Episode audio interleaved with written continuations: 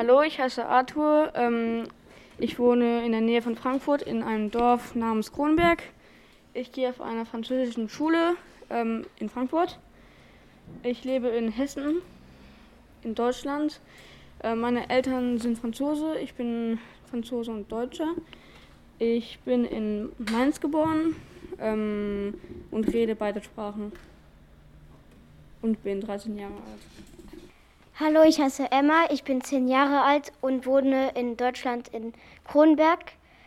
Ähm, ich bin in einer Schule in Frankfurt, in einer französischen Schule äh, und ich bin 10 Jahre alt.